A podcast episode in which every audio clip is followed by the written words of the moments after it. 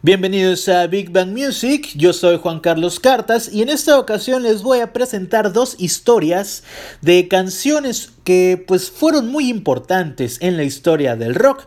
La primera por tener un sonido muy particular que hemos escuchado incluso hasta en películas y la otra canción pues por un tema bastante polémico que llevó a la banda a no grabar más videos musicales hasta después de algunos años. Vamos con la intro. Toda canción tiene su origen, tiene su historia y aquí te la vamos a contar. Big Bang Music.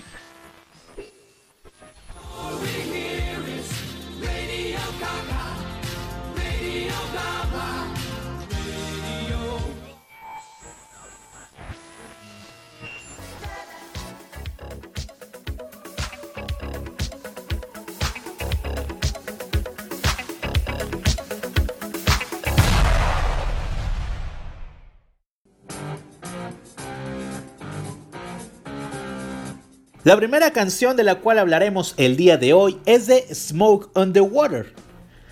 Smoke on the Water es una canción compuesta por el grupo de hard rock británico Deep Purple. Fue lanzado en el álbum de Matching Head en el año de 1972. Si bien algo caracteriza a esta canción es su tan famoso riff central, tocado por Richie Blackmore, el cual es considerado de los más importantes de la historia del rock. La revista de The Rolling Stones posicionó a la canción en el puesto número 434 en un listado de las 500 mejores canciones de todos los tiempos y en el número 1 en la lista de las 50 mejores canciones heavies de la historia. Aunque no lo creas, la letra de la canción cuenta una historia real. Pues en 1971, durante un concierto de Frank Zappa en el casino de Montreux en Suiza, una persona arrojó una bengala hacia el techo del escenario provocando así un incendio, y que esto provocara que Deep Purple no pudiera grabar al día siguiente su álbum Matching Head, pues ese era el lugar en donde lo harían. El humo provocado por el incendio pasaba por encima del lago Le Mans y al notar esa imagen del lago y el humo fue que Ian Gillian se inspiró en la letra de la canción. Otros grupos han tocado la canción como tributo a Deep Purple, entre ellos Black Sabbath, Metallica, Santana, Nirvana, entre otros.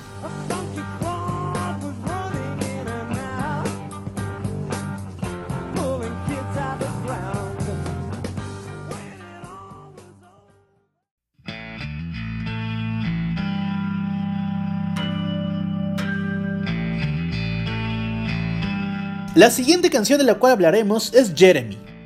Jeremy es una canción emblemática de la banda Pearl Jam, la cual fue lanzada en 1972 en el álbum Ten y tuvo dos nominaciones al Grammy en 1993. Esta canción tiene una historia bastante perturbadora. Narra la historia de Jeremy Wade Dill, nacido en Texas, quien a los 16 años, el 8 de enero de 1991, se suicidó frente a sus compañeros de clase. Esta noticia dejó impresionado a Eddie Vedder, por lo que decidió escribir una canción acerca de esto en donde podemos escuchar que narra la falta de atención de los padres al adolescente.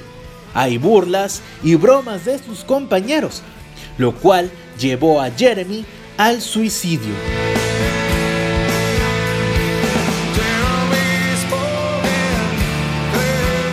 Existen dos versiones del video de esta canción.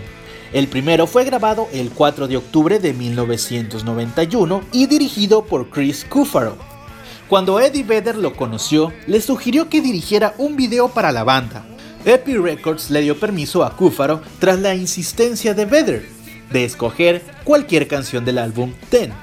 Él escogió Jeremy, que no iba a ser lanzado como sencillo, por lo que Epic rehusó financiar el clip. Esto obligó a Cúfaro a financiarlo por su cuenta.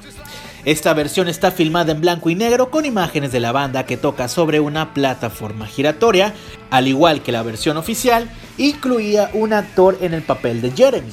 El video fue rechazado por Epic y nunca fue lanzado como versión oficial. El segundo video, que puede considerarse como la versión oficial, fue dirigida por Mark Pellington. A diferencia del de Cúfaro, fue financiado por Epic cuando decidieron lanzar Jeremy como sencillo.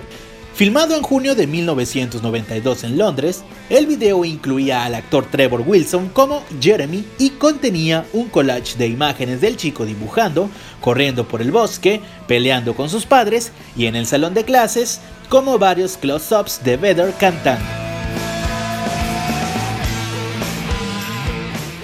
Al final, Jeremy entraba al salón de clases, le tiraba un objeto a la profesora, sacaba del bolsillo una pistola y se la ponía en la boca. Jeremy cerraba los ojos antes de cortar a una toma de sus compañeros asombrados, manchados de sangre. El video, estrenado el 1 de agosto de 1992, se convirtió de inmediato en un éxito en MTV con una alta rotación en la programación. Ganó cuatro premios en la MTV Video Music Awards de 1993, incluso el de mejor video. La que se muestra en TV es la versión censurada del video, ya que MTV prohibió a Pellington que mostrara la toma del joven con la pistola en su boca y apretando el gatillo. Al no tener una imagen clara, muchos creyeron que Jeremy había disparado contra sus compañeros. Eso es completamente falso. Existe un video sin censura donde es posible apreciar a Jeremy disparando la pistola en su boca. Pellington también tuvo que retirar del video una escena donde se mostraba un saludo nazi por parte de los estudiantes y de Jeremy. Debido a la censura y el enorme éxito comercial de Jeremy, los miembros de Pearl Jam decidieron no grabar más videos. Mantuvieron esa postura hasta 1998 cuando filmaron uno para la canción del álbum Guild, Do Evolution, realizado en animación. En 1996, en la escuela Frontier Junior High School de Muses Lake, Washington, un alumno disparó contra cuatro compañeros, mató a tres y dejó al cuarto herido. El responsable admitió que había sido influenciado por la canción y el video. Después de la masacre de Columbine en 1999, el video fue prohibido por un tiempo y desde entonces rara vez aparece en la televisión estadounidense.